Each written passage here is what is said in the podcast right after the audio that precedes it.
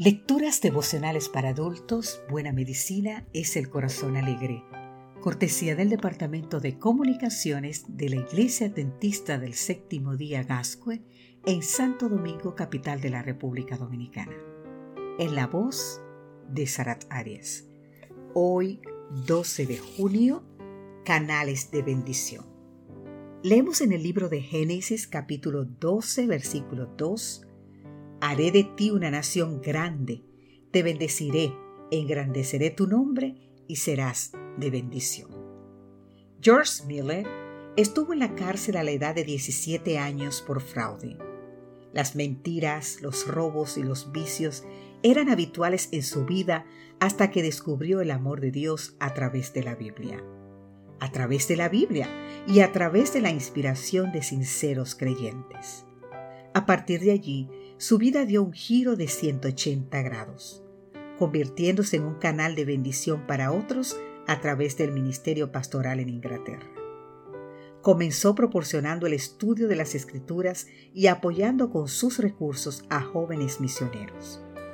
Tiempo después, junto a su esposa, albergó en su propio hogar a varias huérfanas, buscando diariamente la dirección de Dios y confiando en sus promesas, construyó posteriormente un orfanato para albergar a unos 300 niños. Su labor fue bendecida de tal manera que al final de su vida había recibido donaciones para construir cinco orfanatos, en el que se atendieron alrededor de 123 mil huérfanos y se sostuvo a más de 100 asistentes.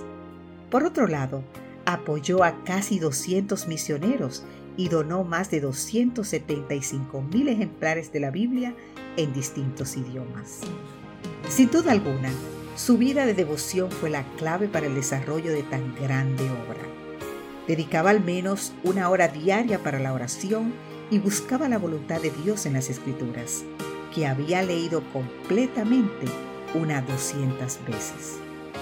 A través de un registro constante de las peticiones que elevaba Dios y de la fecha en que recibía la respuesta, tenía ulteriores evidencias del amoroso cuidado de Dios y de su poder para satisfacer las necesidades de la obra que le había sido encomendada. Dios desea manifestar su amor a la humanidad a través de sus fieles servidores.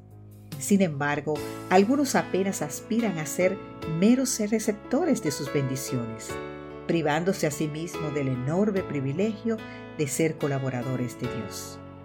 No hay nada que el mundo necesite tanto como la manifestación del amor del Salvador mediante la humanidad. Todo el cielo está esperando que haya canales por medio de los cuales pueda derramarse el aceite santo para que sea un gozo y una bendición para los corazones humanos. Estamos dispuestos a ser humildes siempre humildes conductos de las bendiciones del cielo? Bien sabe Dios que la cosecha será abundante, aunque pocos sean los obreros que están dispuestos para el trabajo. Oremos en este día para que el Señor envíe más obreros para su obra. Oremos en este día para que toque principalmente tu corazón. Amén.